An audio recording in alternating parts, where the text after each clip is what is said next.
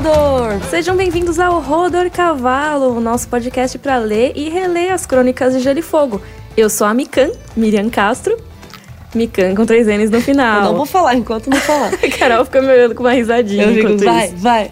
E eu sou a Carol Moreira e nós gostamos de Game of Thrones e dos livros também. Sim, e hoje é o episódio 22 do Rodor Cavalo. Nós vamos comentar o capítulo Tyrion 3. Tyrion 3? Tyrion 3. Isso. E a gente, antes disso, tem o quê? Que agradecer a todos vocês que estão colaborando com a nossa campanha no Padrim. Beterrabas em Fúria, melhores beterrabas. Maravilhosos. A gente tá gravando esse podcast um pouco adiantado, então enquanto a gente tá gravando esse podcast, já tem quase 100 pessoas nos apoiando. E Nossa. isso foi logo depois que a gente divulgou o primeiro link do Padrim, assim, no primeiro episódio que a gente divulgou o Padrim, meu, já tem quase 100 pessoas. Isso é muito maravilhoso. Então, muito obrigada a todos vocês que já contribuíram. E se você não sabe o que é o Padrim, é um sistema de financiamento coletivo que a gente criou para ajudar a pagar os custos aqui do podcast, para a gente conseguir fazer ele semanal, porque agora a gente tem estúdio, muita edição, tem que é, pagar o host do site do negócio onde põe o arquivo do, da internet. É um loop muito louco, eu não sei explicar.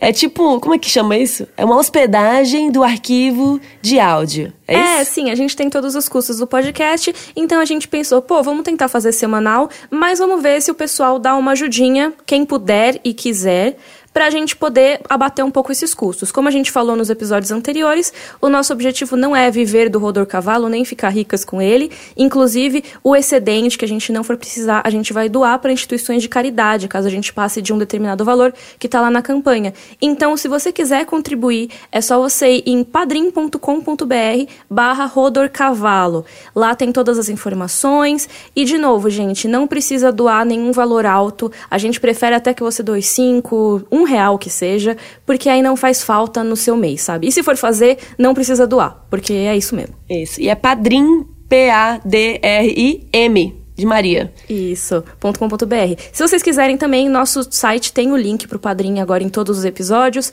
que é rodorcavalo.com.br. É só ir lá no post desse episódio que vai ter o link certinho. Avisinho dado, eu acho que a gente pode ir pro nosso bloco de perguntas, então. Vamos lá. Começando o nosso bloco de perguntas, a Mari Hessel mandou o seguinte.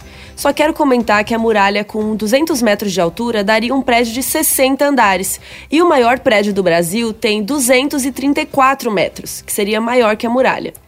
E aí, eu fui atrás para ver se isso era verdade. E eu descobri que em Balneário Camboriú tem uma briga para construir quem faz o prédio mais alto. É bizarro, tem um monte de construtoras e cada uma quer fazer um prédio mais alto que o outro. E tem vários prédios gigantes com mais de 200 metros de altura lá, alguns ainda terminando de construir. E esse prédio que a Mariana está se referindo é lá em Balneário Camboriú mesmo e se chama Infinity Coast. Uh. Mas estão terminando de construir umas torres gêmeas que vão ser mais altas e vão ser as mais altas do Brasil e da América Latina, com 274 metros e 81 andares. O prédio vai acabar de ser construído em 2021 e fica aí essa informação inútil para você que ouve o Rodor Cavalo, mas eu fiquei muito curiosa e fui atrás. também é cultura? É, isso, cultura inútil, informações aleatórias. E esses prédios também vão ser em Balneário Camboriú? Tudo em Balneário Camboriú, eu não entendi isso. Mas eles vão ser de gelo? Não. Então eles não são tão legais quanto e nem mágicos. Mas eu fiquei chocada, por que raios em Balneário Camboriú especificamente tem essa briga, né? E eu não sei se lá especificamente, mas tem problemas com cidades de praia que de tão altos que são os prédios, você acaba ficando sem sol na praia. Sim, tapa, tapa o sol, é, é problemático é, mesmo. É, assim, não tem sentido, mas é isto, né, gente? É, é. galera competindo. Temos mais uma pergunta, que na verdade é, a Mari não mandou uma pergunta, né? A Ana Grimauf, que não sei falar isso. Meninas, minha dúvida tem a ver com Uncle Benjen. Uncle Benjen. Por que diabos ele não avisou pro John da cilada que era a patrulha? No caso do Ned faz sentido, mas o Benjen fico sem entender. Ele não sabia que a mãe do John era Liana, né? Então, a gente não sabe se o Benjen sabe. Eu acho que ele sabe. Você acha? Eu acho que ele sabe. Como você acha isso? Que bafo. Assim, tem pessoas que discutem por que, que o Benjen foi pra muralha, né? Por que, uhum. que ele foi e tal. E algumas pessoas acham que talvez seja pra. Depois que teve tudo isso, perdeu a irmã, não sei o quê. Ah, vou pra patrulha da noite mesmo. Mas eu não acho que ele tenha escondido do Jon Snow nada. Quando o Jon fala no capítulo Jon 1, ele fala, ah, eu quero ir pra patrulha também. O tio Benjen fala, cara, vai ser difícil, você nunca mais vai segurar um bebê, você nunca vai segurar um bebê nos seus braços. É, ele avisou. Então, assim, não é que o John foi completamente desavisado. E eu acho que essa coisa de, ah, mas tem estupradores, tem não sei o quê. Assim, é uma coisa que já se ouve da Patrulha da Noite. É, todo mundo sabe disso. Só que assim, também tem um lado de que é uma ordem muito honrada. E o tio Benjen, sendo o primeiro patrulheiro da Patrulha da Noite, ele deve ser o cara que veste a camisa. Em vez de vestir o negro, né? Ele veste a camisa da patrulha. Então é claro que tem isso, mas ele deve pensar, cara, isso daí tanto faz, porque a gente tá fazendo um baita trabalho honrado aqui. Então eu não acho que ele pensou, ah, eu, eu estou escondendo nada do John. Ele só falou, ah, vamos lá pra patrulha então. Beleza. E como a gente vai ver nesse capítulo agora do Tyrion, eles estão precisando de homens. Então eu acho que se o, o John quer ir, ele luta bem, ele tem potencial, pô, um ótimo patrulheiro pra gente, né? Beleza, vai ser bom pra gente no futuro. E ainda se o tio Benjen sabe da paternidade e maternidade do John, né? Quem são os pais dele, aí é um motivo a mais, né? Ah, eu acho que ele não sabia. Eu acho que o Ned não. Por que, que o Ned contaria só pro Benjen? Ah, e não mas... contou nem pra Catelyn. É, isso é verdade. Mas eu acho que o Benjen talvez soubesse, porque a gente tem que lembrar que o torneio de Harrenhal rolou, o Ned, o Benjen e o Brandon estavam lá. Então, talvez eles tenham visto essa aproximação do Rhaegar e da Lyanna, que talvez tenha originado tudo, mas é lógico que a gente não sabe esses detalhes. Eu acho É. que o Benjen talvez saiba. No mínimo ele desconfiava, né? Talvez. É, talvez. É. Mas assim, a gente não sabe até isso ser revelado, né? E a gente não sabe por que, que o Benjen foi pra patrulha, assim como a gente não sabe por que, que o Dior Mormont foi pra patrulha. E essa é a pergunta do Rafael Silva, que parabeniza a gente pelo trabalho, muito obrigada. Não, obrigada. Mas ele pergunta: é explícito em algum lugar por que o Dior Mormont se juntou à patrulha? E a resposta é não. É, então, eu não lembro se tem algum motivo específico, porque Não ele fala. foi antes do Jorah se desgraçar. Como a gente vai ver no- nesse capítulo agora, ele fala, né, que o Jorah se desgraçou e tudo mais. A gente E- tem um vídeo sobre o Jorah também. Tem, verdade. Só procurar Micarol no YouTube e Jorah. Ou vai estar linkado no rodorcavalo.com.br. também estará. E a gente fala sempre do Jorah e tal, mas não é por causa dele que o Dior, né, o velho urso, foi pra patrulha da noite. Ele já tava na patrulha quando ele, quando rolou tudo com o Jorah, o Jorah fugiu, foi exilado e tal. Ele até tinha deixado a espada pro Jorah e aí a espada voltou pra ele depois que o Jorah foi embora e largou a espada pra trás. É, tem boatos que ele foi antes da rebelião do Robert até. Que ele já tá há muito tempo na patrulha e aí de, e largou a espada e largou a Ilha dos Ursos pro filho dele, pro Jorah, e depois ele fez isso com ele, né? E desgraçou a família inteira. Mas assim, a gente não sabe porque ele foi. Talvez ele achou que ia ser honrado, sei lá. Ia ser bom pra ele. É, é isso. A Patrulha da Noite, ela tem muita força no norte, né? Aquela coisa que se tem alguém nos Sete Reinos que Se ainda importa. se importa com a Patrulha da Noite, são algumas casas nortenhas. Então, talvez ele tenha pensado, ah, eu tô ficando mais velho e talvez meu filho já, já seja bom o suficiente para ser o líder dessa casa. Minhas irmãs estão aqui, minha irmã, né, na verdade, minha família tá aqui. Então, será que eu não vou ser mais útil servindo na Patrulha da Noite? Essa ordem honrada e tudo mais? E acho que é a mesma coisa que o Benjen, assim. Você não precisa ser um criminoso pra ser da hora você ir pra patrulha. É, a galera do norte, às vezes, vê a patrulha como uma alternativa legal, uma carreira legal que vai fazer a diferença. Então, talvez o Dior tenha ido por causa disso. E também a gente sabe bem que eles iam muito na Vila Topeira, entendeu? Pegar umas minas que estavam lá. então não era assim certinho que eles seguiam os votos. Eles iam lá, entendeu? Iam no puteiro. Será que o velho urso ia na Vila Topeira? Ah, quem não ia? eu, eu, não eu vejo, iria. eu não vejo o tio Benjen indo na Vila Topeira. Eu iria. ah, eu vou ficar aqui nesse frio, sozinha. Não, não condeno quem vai, hein? Mas eu não vejo o tio Benjen indo. Imagina. Benjen, você acha que É, não? Tio Benjen, eu acho que não. O velho urso também não, cara. Não sei. Ih, Miriam, vou te contar um segredo sobre os homens. Eu acho que todo mundo ia, entendeu? Todo Até mundo. o John, que era super honrado, não sei o quê, foi lá e ficou com a Ygritte depois. Mas ele tava undercover. Ah, é, Ele só era por agente isso. duplo. Ele transou com a Ygritte porque ele estava vi- disfarçado aqui. aham. Foi muito convincente. Foi ótimo. E o Diego Magalhães mandou isso aqui. Boa noite, Carol. Boa noite, Mikan. Só queria dar um adendo. A Carol disse: Você mandaria o seu filho pra muralha? E a Mikan, hahaha, sim. Sim. Você mandaria seu filho pra patrulha mesmo, Miriam? Não, eu tava concordando com ela quando eu falei Ah, isso. tá. Tava concordando com você. Aham, muito convincente. Mas assim, se meu Você filho mandaria- quisesse ir pra patrulha... Seus gatos, que são seus filhos atuais. Você mandaria Ah. seus gatos pra patrulha? Não, que eu quero eles pertinho de mim. Então, o filho também. Mas Chega, ia, ser, ia ser muito honrado. Ia ser muito honrado os gatos na patrulha. Ia. Eles iam trabalhar muito. Iam. Iam caçar todos os ratos do Castelo Negro. Ia ser bom. Vamos pro capítulo do Tyrion 3.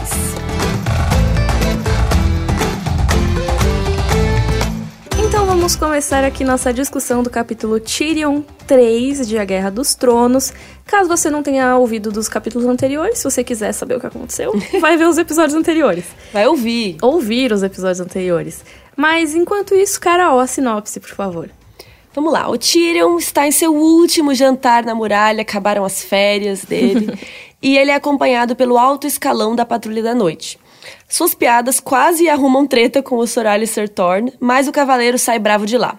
Depois, Tyrion tem uma conversa com o Lorde Comandante Mormont e ele pede que o anão interceda pela Patrulha da Noite com o rei. Afinal, quando a longa noite cair, apenas a patrulha estará entre o reino e a escuridão que vem do norte. Antes de dormir, Tyrion decide ver o topo da muralha uma última vez. Lá encontra Jon Snow, que pede ajuda para Bran.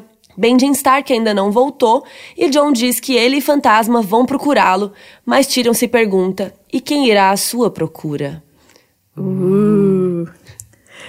Então, eu sei que eu sempre falo, nossa, eu amo esse capítulo. Aí lá vem ela. Mas eu não amo esse capítulo. Ah, olha só que choque. Tô chocada. É, então. Em A Guerra dos Tronos tem muitos capítulos que são icônicos e coisas incríveis acontecem, ou coisas terríveis acontecem, e eles são memoráveis por isso. Esse capítulo, apesar dele ter seus momentos legais, eu acho ele meio nada acontece feijoada, sabe? Eu acho que não. Eu Ai. acho que o mais acontece feijoada aqui, acontece não feijoada, é par- essa parte do Dior falar que eles precisam de homens, que a longa noite está chegando, ele fala de caminhantes brancos. É de novo um aviso.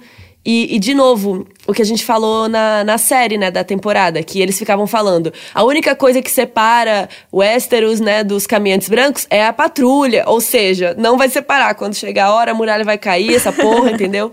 Então é de novo aqueles tipos de avisos com relação a isso. Então eu acho que nesse ponto é importante. Sim, é, eu também acho. Ele traz algumas informações, mas é que eu acho que é um capítulo que ele repete muita coisa que a gente já sabe. Tipo, a gente já sabe que o Benjen sumiu, aí falam bastante disso. A gente já sabe que o Tyrion e o Sir Alistair são meio inimigos agora, então, tipo, porque isso vai ser importante lá na frente. Só que eu fui pensar, e isso já rolou no capítulo do John, né? Tipo, já rolou uma inimizade.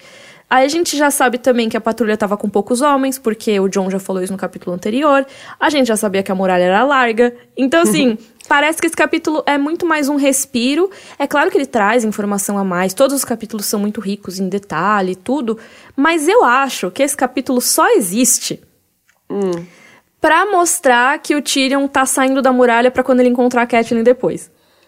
É, tem que avisar que ele saiu. É, porque assim, não é um capítulo que faz tanta diferença quanto vários outros que a gente leu, sabe? Porque a gente comentou vários capítulos aqui que, que se você tirasse, eles fariam um total diferença. E esse, é lógico que tem coisas legais, mas não sei. Eu não sei, eu gosto desse. É, é, mas é isso que você falou. É o Tyrion e o John de novo, tendo aquelas conversas e tal. É. Hum, É, Que assim, gosto. faz diferença, mas não faz tanta. A gente saiu daquele capítulo do John, né? Do John 3, que teve tanto desenvolvimento e com a informação junto. E nesse caso, assim, ninguém mudou muito, sabe? Tá, tipo, ó, o Tyrion continuou o Tyrion.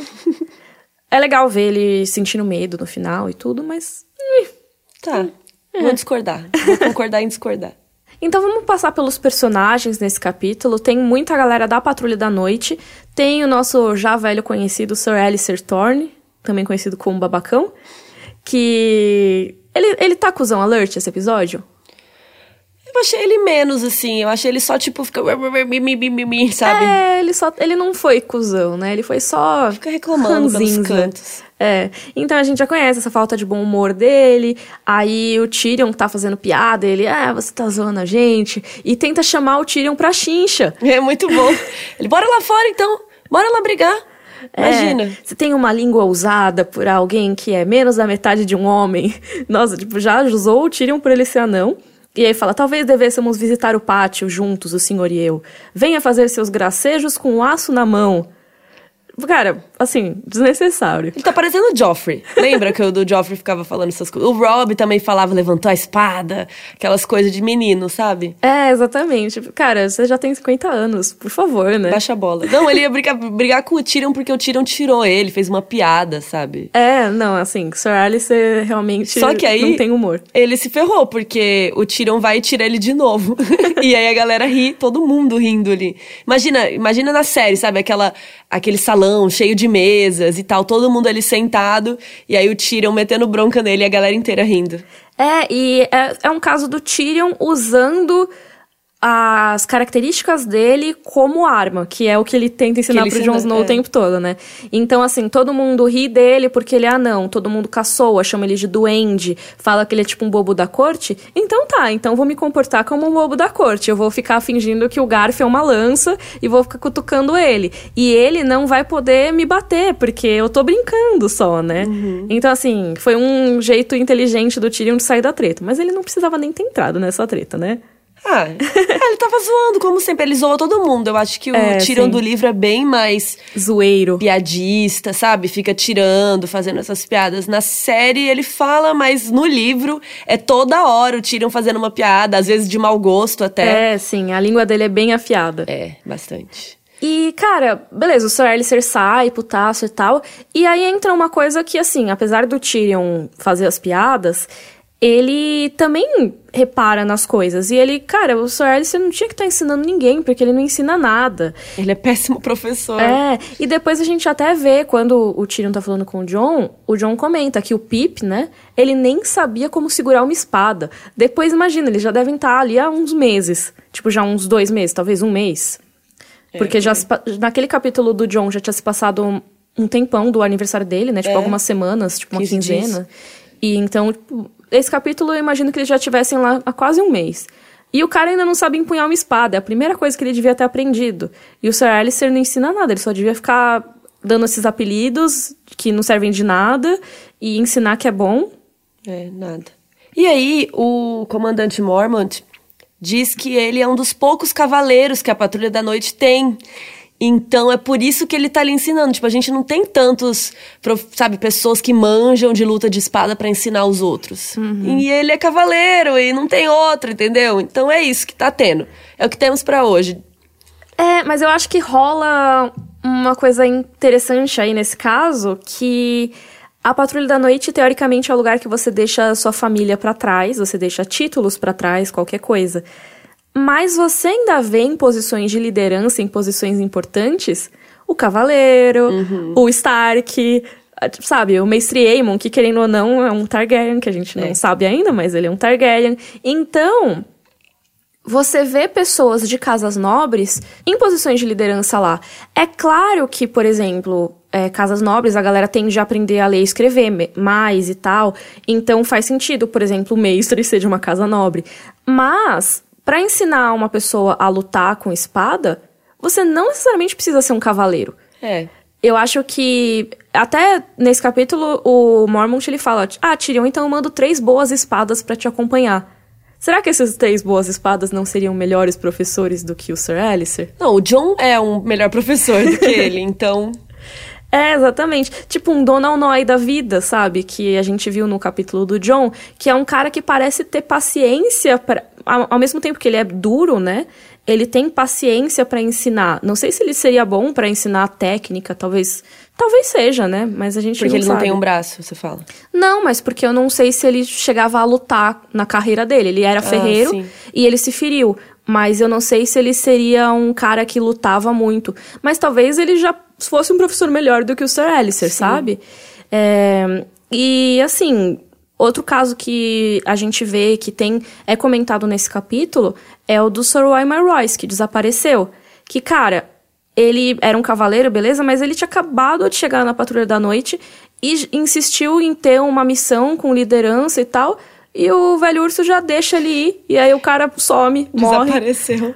É, é, cara, só porque ele é cavaleiro? Só porque ele é de uma casa nobre? Sim, é esse cara que o Benjen tá indo atrás, né? Que vai atrás depois. O Benjen e alguma patrulhinha. Isso, exatamente. Que aí acarreta tudo que a gente vai ver depois na história da patrulha. A gente já vai falar um pouquinho mais dos desaparecimentos. Mas é isso, sabe? Tem que ser cavaleiro, tem que ser nobre. Senão não vai tanto pra frente assim. Não que não tenha possibilidade de ascensão, tá, gente, na patrulha, mas claramente eles valorizam bastante se o cara é cavaleiro. É. E aí, nesse capítulo, a gente aprende que o Sr. Alistair Thorne lutou em Porto Real, né, na rebelião do Robert, lá no final, mas do lado errado, entre aspas, porque ele lutou do lado que perdeu. É, sim. Quem perdeu sempre tá errado? Acho que não, né? Ah, não necessariamente, né? Mas é aquilo, a história é escrita pelos vencedores. Pois é, então ele tava lutando pelos Targaryen, ele trabalhava lá em Porto Real, de boas, vivendo a vida dele, quando aconteceu a rebelião, e aconteceu o saque de Porto Real, e eles perderam. Uhum. E aí o Robert ganhou e virou rei e tudo. É, e esse saque de Porto Real, ele foi feito pelo Tywin Lannister, ou seja, o pai do Tyrion. É importante lembrar que É, a galera tá detalhe. falando do pai do Tyrion nesse capítulo. Mas aí ele chegou lá em Porto Real, é, o rei Eris abriu as portas achando que ele tinha chegado como um aliado, mas na verdade ele já tinha mudado de lado e ele chegou assim, queimando tudo, destruindo tudo, matando as pessoas, muitas pessoas foram estupradas e tudo mais. Então a galera que recebeu o Tywin não estava preparada para lutar, né? Eles estavam lá nas ameias e tal, mas foi um massacre. E aí quando terminou tudo, diz que o Tywin Lannister deu a alguns dos soldados, né, nobres, a oportunidade. Olha só que mega De oportunidade. escolher se você quer ir pra patrulha, se você quer morrer. É, assim. Uma escolha muito fácil, eu diria. Será? Eu acho que sim. Todo mundo você acha que escolheu pra patrulha? Deve ter uma galera que topou morrer. Deve, com certeza. Mas assim, eu acho que. É sei, escolha- seria pra patrulha ou você ia morrer? Iria pra patrulha. É. Porque, Eu tô aqui assim, pensando se eu queria. Como, como É muito diz o próprio frio. Tyrion, a morte é muito definitiva. A vida é cheia de possibilidades. É. Ó, palavras do- de camiseta do Tyrion. Sim. É, não sei, vou pensar, vou dormir com essa, se eu escolher. A- ele fala que a morte é final, na verdade. Mas enfim. É, é que eu sou de Cuiabá, a patrulha é muito frio pra mim. É Não verdade. ia gostar, não. A gente tem, além do Sir Alistair, a gente tem o Sir Jeremy Ricker, que a grafia muda ao longo dos livros. Tem hora que escreve com E, tem hora que escreve com A, o G do Jeremy. Mas enfim, é o mesmo cara. E ele foi companheiro de luta ali do Sir Alistair em Porto Real. Então é ele que conta a história pra gente. Os dois tiveram a mesma escolha imposta pelo Tywin Lannister. Os dois escolheram a patrulha. Mas o Sir Jeremy parece muito mais de boa com essa decisão do que o Sir Alistair, né? Nossa, o Sir Alistair é muito rabugento. Muito chato. Até mais do que na série. É. Eu não lembrava dele ser tão rabugento assim nos livros. É, então, é até um pouco caricato, na minha opinião. Porque é, demais, assim. É, é tipo Snape, sabe? Eu acho que até, nesse caso, até pior que o Snape. Porque, mano, ele tá chamando o cara, tipo, que é convidado pra tretar no salão, sabe? Na, no pátio. Que É. coisa. É, chatão. Também temos o Bowen Marsh, que é um homem redondo e vermelho como uma romã. Eu amo essas descrições. E assim como o velho urso, ele tem o apelido de velha romã. ele é uma romã veinha, já acabadinha. Ele é o senhor intendente, ele é primeiro intendente do Castelo Negro. Uma das posições mais importantes. É, então, os intendentes, eles são os caras que cuidam do administrativo do castelo, vamos dizer assim, né? E eles fazem de tudo, desde, ah, vou cuidar da limpeza, vou cuidar da cozinha, vou cuidar de trocar o chamber pot, né? O pinico de todo mundo. E também, assim, inventário. Então, ah, tem comida pra todo mundo? Vamos fazer a contabilidade. Esse tipo de coisa. E o Bowen Marsh, e sempre o primeiro intendente, ele é sempre o principal conselheiro, né? Acho que junto com o mestre, ele é o principal conselheiro do Lorde Comandante. Então ele é muito próximo do Velho Urso. E mais pra frente, esse personagem do Bowen Marsh vai ganhar muita importância, porque a gente tem o John como Lorde Comandante no, no final do terceiro livro e aí no quinto livro. E o Bowen Marsh, ele vira a principal oposição do Jon Snow e vai dar muito problema pra ele. É, muitos mesmo. É, inclusive umas facadas aí com lágrimas. Pois é. Mas, por enquanto, ele é gente boa, ele tá lá vivendo a vida dele, cuidando do castelo. E eu só queria ressaltar que essa é uma função muito importante, porque ele basicamente cuida de tudo. É. Enquanto os outros estão preocupados com luta e, sei lá, fazer patrulha pra ver qualquer coisa, é ele que tá cuidando do dia a dia, né? É, ele precisa garantir que tenha comida, precisa garantir que todo mundo tenha, sei lá, onde dormir, água, que todo mundo tenha, por exemplo, armadura, sabe? Sabe que, que ele Roupas. é? É o síndico. É. É tipo um síndico. É assim. síndico, zelador. Zelador, é. Ele administra o rolê. Só fazer um parênteses aqui, a patrulha da noite ela é dividida, né, entre os patrulheiros, os intendentes e os construtores. Então, a gente vai ver isso mais pra frente nos capítulos do John e tal, mas é só pra distinguir assim. Então, apesar da galera ter treinamento em combate, porque precisa pra todo mundo, eles focam em algumas especialidades, né? Então, só por isso, tipo, o intendente tem vários intendentes. Inclusive o Sam e o John são representantes aí dos intendentes. É. E o John, quando isso acontecer, ele vai ficar bem chato. É, porque ele queria ser patrulheiro. Mas a gente vai chegar lá. E a gente tem nesse capítulo o Mestre Aemon, que a gente ama Mestre tanto. Coisa mais fofa da face da Terra. Vocês viram como ele é muito fofo e legal e bem-humorado, ao contrário de certas pessoas. Sim. É aquela coisa, né? Tem o estereótipo do- da pessoa que envelhece e fica ranzinza. O mainstream, cara, ele tá lá de boa. De boa. Ele é cego, ele é Sim. pequenininho, ele é minúsculo, enrugado e sem cabelo.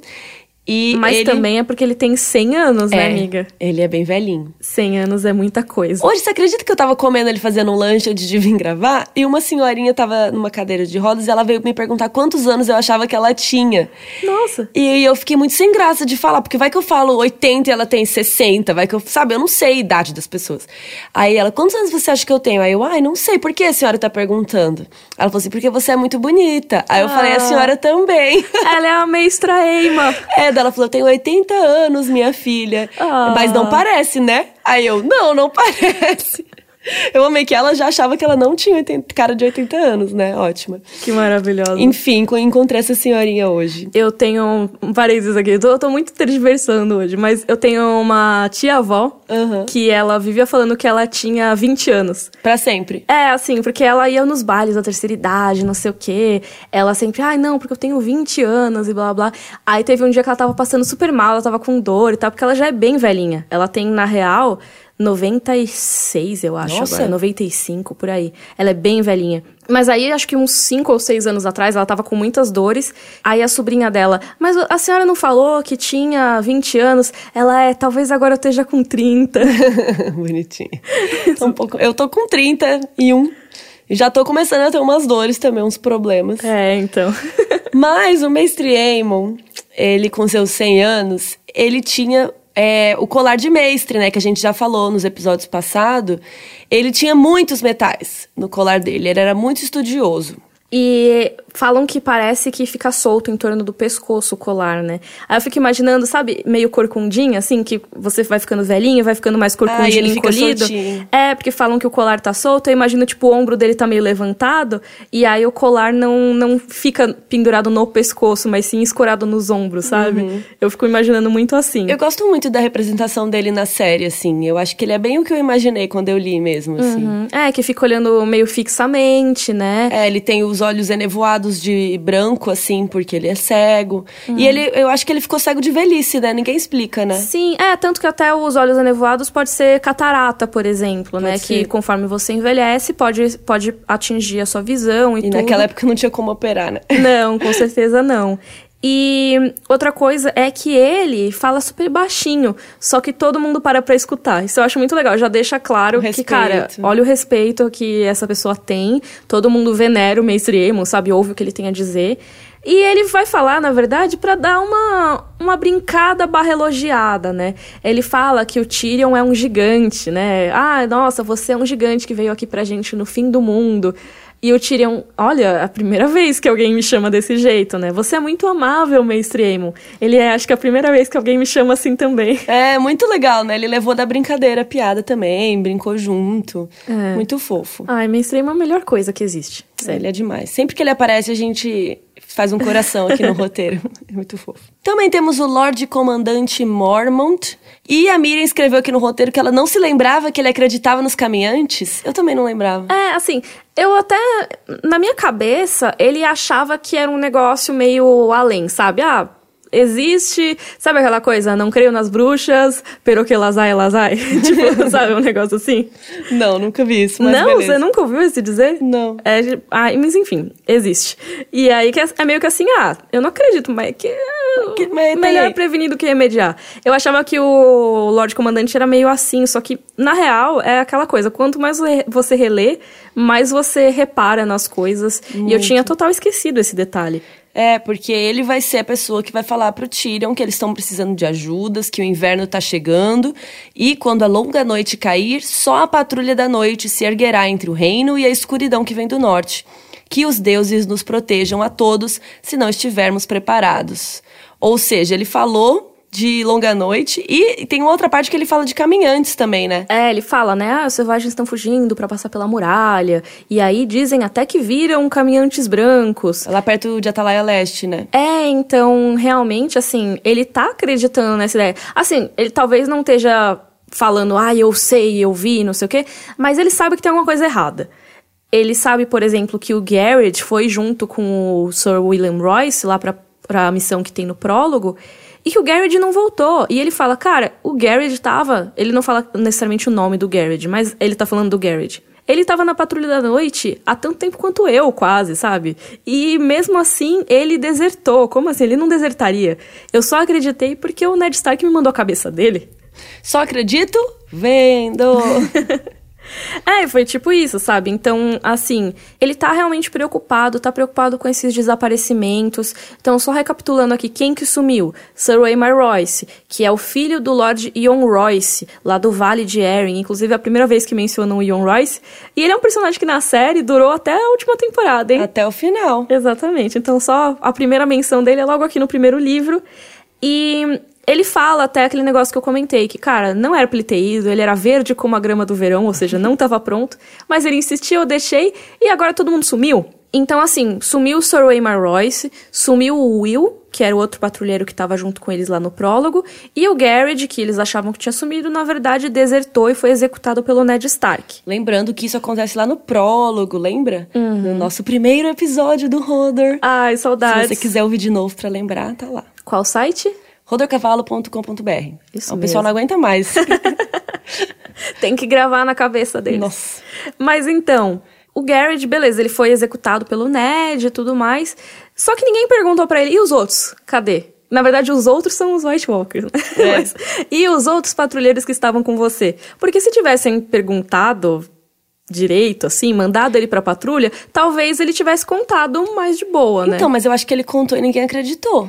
Sim, mas ele não tava falando pra galera da patrulha. Se ele tivesse falado, Ah, talvez sim. o Lorde Comandante Mormont tivesse mais informações. Mas ele desertou justamente porque os caminhantes brancos ferraram com os amigos dele, da patrulha. Então ele desertou, ficou doidão. Só que aí no que ele chegou e contou, ele falou: gente, os caminhantes mataram meus Todo mundo, amigos. kkkk. Aí todo mundo falou assim: "Ah, esse cara tá louco, bora matar ele. E mataram ele, e nem deu tempo dele se defender e tal. Não teve um julgamento, né? É, assim, o julgamento é o Ned Stark olhar no olho e matar. É, foi isso. E Mas é, talvez se ele tivesse tido a chance de conversar com o Lord Mormont, assim, em vez do Ned executar, por exemplo, tivesse mandado ele de volta pra patrulha, acorrentado pra ele não fugir de novo. Pois é. E aí ele chegava e aí ele poderia contar, e aí o Lord Comandante Mormont via se acreditava ou não, né? Então, e na real, pensando bem agora, isso foi muito estranho que o Benjen foi atrás deles depois disso. Porque É, né? o certo era o Benjen ter ido procurar eles antes do Garrett aparecer e ter a cabeça cortada. É, mas é, é um Faria pouco mais estranho, sentido. né? Porque assim, o Garrett desertou, mas e os outros, cadê? Porque será que eles desertaram também? Então, mas por que, que ele desertou? Ninguém perguntou? É, então, é, é esse que é o problema, sabe? Talvez seria melhor se ele tivesse ido pra patrulha pra eles interrogarem ele. Pois é, não faz sentido. Mas é aquela coisa, ah, se os outros não desertaram, que não foram pegos até agora, o que, que aconteceu com eles ali? Aí mandaram o Benjen Stark com uma galera. Isso, com os amiguinhos dele, uma, uma mini Uma patrulha. patrulha. E assim, mandaram o Benjen, porque, cara, ele é o primeiro patrulheiro. Então, se tiver qualquer problema, o Benjen vai saber resolver. Ele é o top. Só que ele sumiu também. Aff. Já tem, pelo menos aquele capítulo do John, né? Já tinha uns 15 dias, agora deve ter mais. É, na real, já fazia 15 dias do aniversário do John. O Benjamin tinha ido embora antes. Ah, é, 15 dias que ele tinha ficado de voltar, né? Uhum, Putz, então já tem um tempinho aí. Então, assim, já deve ter mais ou menos um mês aí que o Benjamin tá sumido, talvez Ou um pouco mais. menos, é, um mais. É aquela coisa, né? Tem Não os cálculos, a galera faz os cálculos, mas assim, por aí já faz mais tempo do que deveria. E nesse caso, o, até o próprio velho urso fala: quem eu enviarei em busca dele? Se eu Assim, mandei o melhor, é, quem que você vai mandar pra buscar? E isso, na real, a gente, obviamente, a gente comenta o que tá acontecendo nos próximos livros, tá, gente? Esse podcast, caso vocês não tenham percebido. É também um podcast pra não é um reler, né? spoiler. Não, não, não é. Mas assim, o Benjamin não vai voltar. Pelo menos não por enquanto. E isso acarreta uma grande expedição para lá da muralha. Tem uma hora que o George Mormont ele fica, cara, chega disso. A gente precisa saber o que tá acontecendo. E se eu mandar de pouquinho em pouquinho, vou perdendo todo é, mundo. todo mundo vai desaparecer. Então eu vou logo com uma galera. Eu vou com 200, 300 pessoas pra lá da muralha. A gente vai ver. É lógico que assim, não era só por isso. Ele queria achar o Benjamin Stark, mas ele também queria ver o que, que tava rolando do Mance Raider, que é o cara rei pra lá da muralha. Será que ele tá mesmo é, com os selvagens? Será que são os selvagens que estão capturando os- a galera da patrulha e tudo mais? E aí ele lidera essa grande expedição, que no fim das contas vai dar mega errado. Mas enfim, tô me adiantando aqui. Só pra dizer que essa pergunta do Lorde Comandante Mormont, que é um dos motivos pra rolar essa expedição depois. Sim. E o John comenta que ele quer ir com o fantasma procurar o tio dele, mas o Tyrion já percebe aí esse, esse ciclo eterno de um sair pra procurar o outro, e aí ele pensa isso no final do capítulo, né? E quem tá vai procurar você? alguma coisa muito errada. Eita. Só aqui do Lorde Comandante Mormont, eu queria comentar uma coisa, que ele fala da desgraça do filho, né? E É. aí é legal só pra gente recapitular. Então a gente falou do Jorah, né, na, na parte de perguntas. E aí o Jorah tava como senhor da Ilha dos Ursos, ele acabou vendendo escravos, o que é crime em Westeros. E antes do Ned Stark chegar lá pra executar, ele zarpou Fugiu. fugiu para Essos, que é o continente a leste de Westeros. E aí o Lorde Comandante Mormont dá a informação aí nesse capítulo que desde que o Jorah se desgraçou, ou seja, fugiu, quem comanda a Ilha dos Ursos é a Marge Mormont. Mas na real, assim, o nome dela é Maid Mormont. Tem alguns errinhos, assim, no primeiro livro que eu não sei por quê. Mas às vezes é o apelido. É, talvez, mas eu acho que é erro de digitação, talvez, alguma Porque a coisa minha irmã assim. chama Camila, mas eu chamo ela de Camil. Ah, sem sim. o A no final. Então pode ser que ele chama ela de Marge. É, pode ser. apelido carinhoso. É. Mas o que eu queria falar é que a história do Jorah é muito legal. Que ele tinha uma esposa gastadeira, Sim. que gostava de- das coisas do bom e do melhor. Então essa história a gente conta no vídeo da família Mormont. Ah, é verdade. Então assistam lá que, modéstia à parte, esse vídeo é mó legal. É verdade. Nossa, essa história é, é bem interessante mesmo. Tadinho, o Jorah só se fu. E, meu, ele casou com uma Hightower, que tipo, é uma casa muito Muito importante. chique. E casou com um Mormon, sabe? Realmente tem É. alguma coisa errada nesse casamento aí. Se a gente for pensar nos níveis sociais de Westeros, É. assim, é É complicado. por isso que ele queria dinheiro, né? Exatamente. Mas vamos falar rapidinho da situação da Patrulha da Noite, Vixe. que tá, assim, deplorável a elogiar. De final. de final mesmo. Então, assim, eles estão com menos de mil homens no total. Se vocês lembrarem do capítulo do John, o John 3, que esse capítulo é muito parecido com o John 3, ele é uma continuaçãozinha, assim. Ele fala que só em Castelo Negro cabiam 5 mil homens e seus cavalos. Então, assim, tinha muita gente. Agora, a patrulha toda, tipo, todos os castelos e tudo, tem menos de mil homens no total. E em Castelo Negro só tem 600. Cabia Isso. 5 mil e só tem 600. Nossa. Na Torre Sombria tem 200 e em Atalaia Leste também menos de 200 homens. Tá difícil. É, e desses menos de mil homens, menos de um terço tá pronto pro combate. Ou seja, boa parte deve trabalhar como construtor, como intendente, que apesar deles serem treinados e tal, eles não são focados nisso. E às vezes alguns até estão treinando, estão aprendendo, mas como, tipo, não não estão prontos, né? Que nem ele fala do Sir Waymar Royce. Waymar Royce. Que ele não tava, apesar dele ser ó, importante, ele não sabia o que ele tava fazendo. Ele era verde como a grama do verão. É, sim. E outra informação que ele dá, a gente soube da altura, né, no capítulo do John, e agora a gente sabe da extensão da muralha, que ela tem 100 léguas. E aí, Eu Lá vou foi- deixar aqui minha revolta sobre sistemas de medida internacionais. Tinha que ser tudo um só, né? Não aguento isso. Nossa, que ódio. Porque assim, légua é uma medida que varia de acordo com cada país, de acordo com cada época. Então, é ridículo, porque tem légua, por exemplo, na Roma Antiga, a légua equivalia a 1,4 quilômetro. Mas aí, nos Estados Unidos, a légua é 3 milhas, então um pouco menos de 5 quilômetros. Olha a variação que já tem. Nossa, de 1.4 para 5. E aqui no Brasil, légua é mais de 6 quilômetros. Então, como é que eu calculo quanto tem de extensão a muralha se tem 100 léguas que pode ser qualquer coisa? Tá, mas como que você calculou então? Então, aí eu peguei a galera dos americanos, os fãs e tal, nas wikis da vida.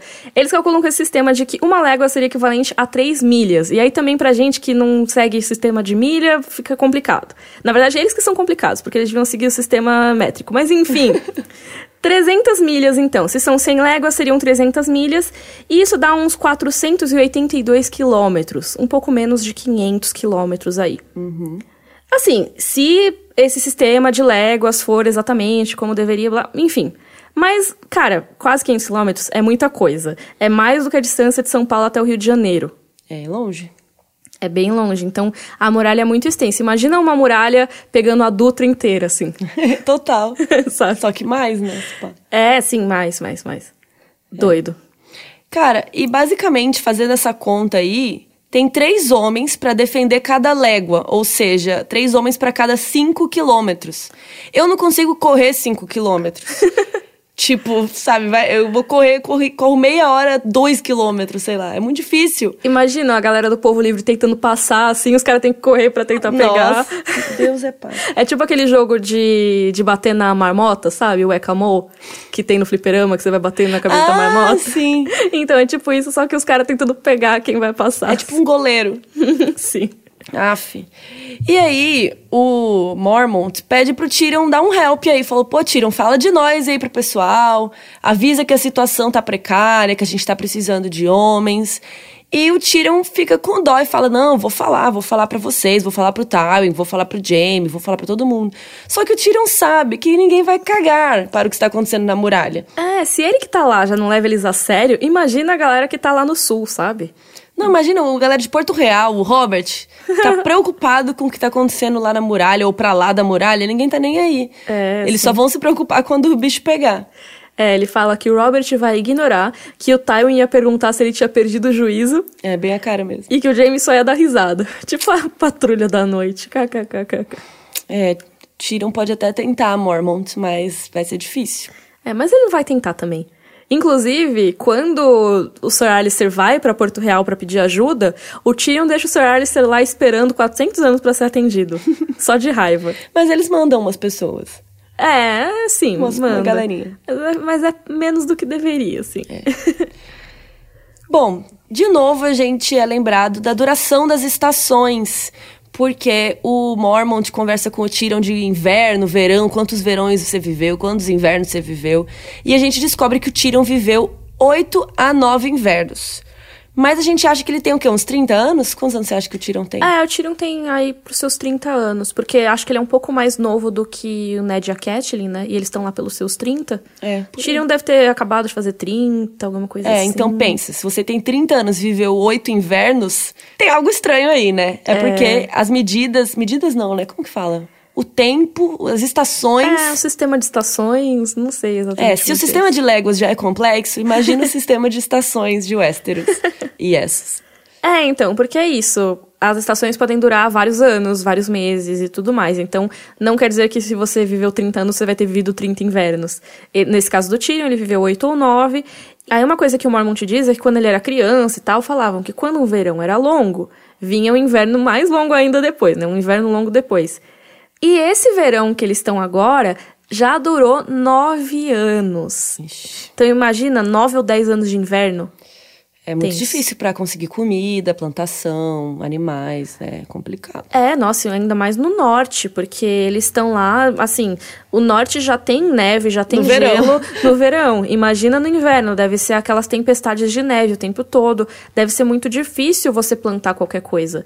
E se a gente tem casos históricos no mundo real de grandes fomes que rolaram por causa de invernos rigorosos, que a galera consumiu todo o estoque de grãos que tinha, imagina se esse inverno durasse anos. É complicado. E o Mormont diz que os dias já estão ficando mais curtos, ou seja, o inverno tá chegando mesmo. O lema da, da casa Stark é real. The winter is coming. Então vamos fazer o livro versus série aqui. Esse capítulo, né, ele é adaptado para o mesmo episódio em que rola o capítulo do Jon Snow, que a gente abordou aqui dois episódios atrás. Dois episódios atrás? Foi. Acho que sim. É, do John 3, né? E é o terceiro episódio da primeira temporada de Game of Thrones, o Lord Snow. Mas o que eu acho legal, assim, ao mesmo tempo falta um pouco, mas eu entendo, é que eles deixam toda aquela discussão sobre os homens da patrulha, os invernos, quantos invernos você já viveu, não sei o quê, do Tyrion com o Lord Comandante Mormont e o Mestre Aemon. Não tem aquela janta com o Sir Alistair e a treta com o Sir Alistair. E eles pegam as falas do Mormont e dividem elas com o Mestre Aemon. Então não tem o Mestre Aemon sendo fofo. Tem ele sendo meio urgente, que nem o Lord Mormont, sabe? é, os dois ficam dividindo. Tipo, oh, você tem que falar pra gente, falar da rainha, falar pra gente da rainha, falar da gente pra rainha. Tô falando tudo ao contrário hoje. Ele vai lá pro topo da muralha e ele faz xixi lá de cima, que não tem no livro. Uhum. É, que, sei lá, tanto faz também para mim. Você acha que vai ter algum problema? Não. Acrescentar isso? É, tipo, é, é bem só, tiram mesmo. É, tô, tô sendo piadista, tô aqui, não respeito nada, nem É. a muralha. Tipo, é isto. É. E também não tem o John falando pro Tyrion ajudar o Bran. Que no livro ele fala, pô, o que você puder fazer pelo meu irmão aí, ajuda nós. o menino agora ressuscitou lá, o menino saiu do coma. E aí, o que, que vai ser dele, né? Tá, agora ele tá paraplégico. Imagina ali em Westeros como que é, a- seria a vida de uma pessoa com deficiência, né? O Bran, por exemplo, ele queria ser cavaleiro. Coitado, queria cavalgar e lutar. E agora ele não pode mais ser isso, né? Então eu acho que o John tá preocupado com o futuro do Bran e pede pro Tyrion interceder com que ele puder. Sim, e aí na série, nos livros, rola uma certa diferença nisso, porque o John ele não fala diretamente de, ah, você tem que ajudar com ele em relação a isso, mas meio que assim, você tem que ajudar ele com as suas palavras, que nem você me ajudou. Sabe? Então aquela coisa, faz um discurso motivacional aí, Tyrion, sabe? Conversa com o Bran e tal. Na série, o John fala mais assim, ah, fala pra ele que eu, eu queria visitar, mas eu não pude. E ele meio que só se lamenta, ele não pede uma ajuda diretamente, sabe? Ele fala, ah, ele nunca mais vai andar. E aí o Tyrion, ah, se é pra você ser um aleijado, é melhor você ser um aleijado rico. E, gente, eu tô falando aleijado nas palavras do Tyrion, tá? Pelo amor Por de favor. Deus. Mas ele fala, é melhor você ser rico. O que é também verdade, porque o Bran vai ter acesso a coisas que outras pessoas não teriam, sabe? Ele tem privilégio, sim. Tem mais condições, né? Ele tem um Rodor pra ficar carregando ele, por exemplo. É, mas aí é lógico que a gente vê que depois o Tyrion vai ajudar o Bran, sabe? Mesmo o Jon não tendo pedido diretamente que ele fizesse qualquer coisa pela movimentação do Bran, o Tyrion faz a cela e tudo mais, que a gente É, vai legal. ver nos próximos capítulos aí. Então é isso, vamos pro momento Joffrey e Dracarys. Bora! Então, Miriam, qual foi o seu momento Joffrey desse capítulo? Ai, eu acho que o capítulo todo. Inteiro? Não, mentira. Eu gosto de alguns momentos desse capítulo. Mas eu acho que se eu fosse escolher, seria o Sir Alistair tentando arrumar treta. Mas isso é assim- bom, esse é o auge do capítulo. Sem não isso, o capítulo não ia ter nada. É, eu não sei, eu acho que. É. É, é isso. Tá, tudo. Talvez, assim. O Tyrion falando com o Mormont, tipo, ah, eu preciso dormir, e aí ele fica, tipo, zanzando por ali. Mas é legal também, porque você vê o castelo apagado, todas as luzes apagadas. Eu acho que não precisava ter o Tyrion conversando com o John de novo. É, né? Essa conversa foi meio inútil, assim. Olha, você odeia o Jon Snow? Não. Mas é isso que você falou, meio nada acontece feijoada, assim.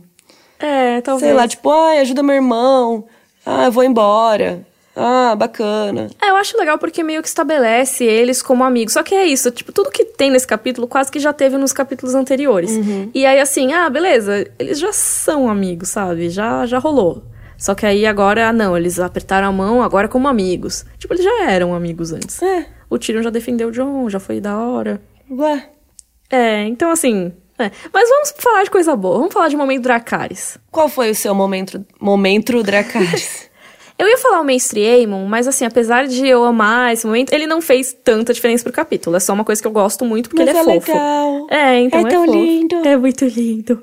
Mas eu acho que o momento Dracarys mesmo, pra mim, é quando o Tyrion olha aquela imensidão ali depois da muralha e fica, putz, todas aquelas piadinhas que eu fiz de Grammekins e Snarks talvez não sejam tão engraçadas assim. Ele vê aquela floresta assombrada e fica pensando, nossa, será?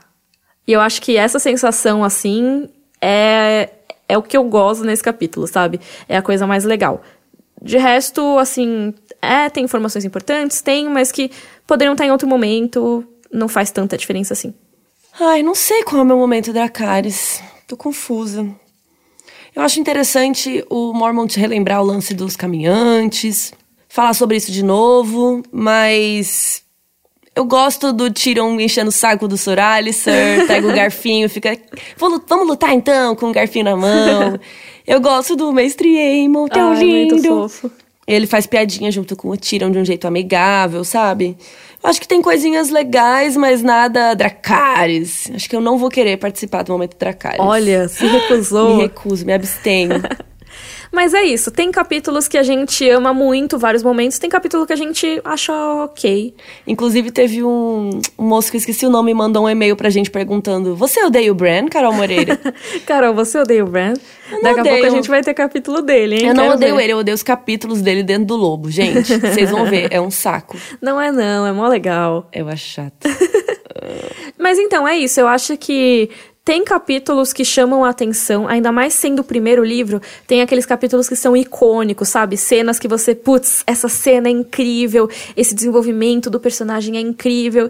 E tem capítulos que não vão atingir isso, e eu acho que tudo bem, sabe? Ah, é normal. Tem que ter um momento de respiro, tem que ter, por exemplo, aqui a gente tem detalhes da muralha, detalhes do Sir Alistair, é, coisas que complementam os personagens e a história. Sim, e esse respiro é muito importante. Primeiro porque eu falei, né? Tem que sair o Tyrion de lá, porque em breve a gente vai entrar na fogueira Muita confusão do barulho. E aí, não para mais, gente. A partir do momento que tem a treta da Catelyn capturando o Tyrion, Deus nos acuda. Então, vamos agradecer por esse respiro agora É. e vamos nos empolgar para o que vem depois.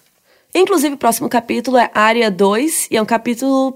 Ele começa meio sem graça e o final é muito legal. É, eu acho que ele é um respiro também, mas ai, é um respiro que eu amo. É isso, eu acho que o capítulo do Tyrion, ele não traz esse afeto todo que o capítulo da área que a gente vai falar na semana que vem traz. É, mas mas... na área tem evolução de personagem. tem, então, exatamente.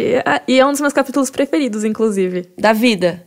Acho todos. que sim, acho que sim. Toda semana você fala isso, Miriam. É porque todos são meus preferidos. Ah. Brincadeira, não são, não. Colo- ah, Quem souber aí, coloque quantas vezes a Miriam já falou isso nesse podcast. Por Ai, favor, gente, manda eu aí. gosto muito dos capítulos. Eu vim no metrô chorando enquanto eu li esse Que capítulo. parte? E ah, um não, fã- pera, então não conta ainda. Um fã veio me pedir pra tirar foto, eu tava com lágrimas escorrendo do olho. Você já tá chorando de novo Ah, agora. eu tô. É isso, eu sou muito Então tá, então semana que vem a gente vai descobrir, fica aí esse cliffhanger. Qual foi o momento que fez a Miriam chorar no capítulo da área 2? Não percam, semana que vem. Entra lá no rodorcavalo.gmail.com e manda seu e-mail. No melhor, não. Entra no seu e-mail e manda o e-mail para rodorcavalo.gmail.com com suas dúvidas, questionamentos, perguntas sobre a vida, sobre prédios em Camboriú, sobre o que você quiser falar, a gente vai responder aqui semana que vem ou na próxima. E é isso. Também tem todos os vídeos mencionados aqui linkados no post no nosso site, que eu não vou falar de novo porque a Carol me censurou. Pode falar. rodorcavalo.com.br Se alguém não souber até essa altura, ouviu 22 vezes já. Na verdade, não, 22 episódios que a gente fala isso várias vezes. Exatamente. Mas é bom só. pra reforçar quem é novo aí. Tem mais menções ao Rodor Cavalo do que Homens na Patrulha da Noite daqui a pouco. Talvez. Talvez tenha. Então a gente se vê na próxima sexta-feira. Rodor! Rodor.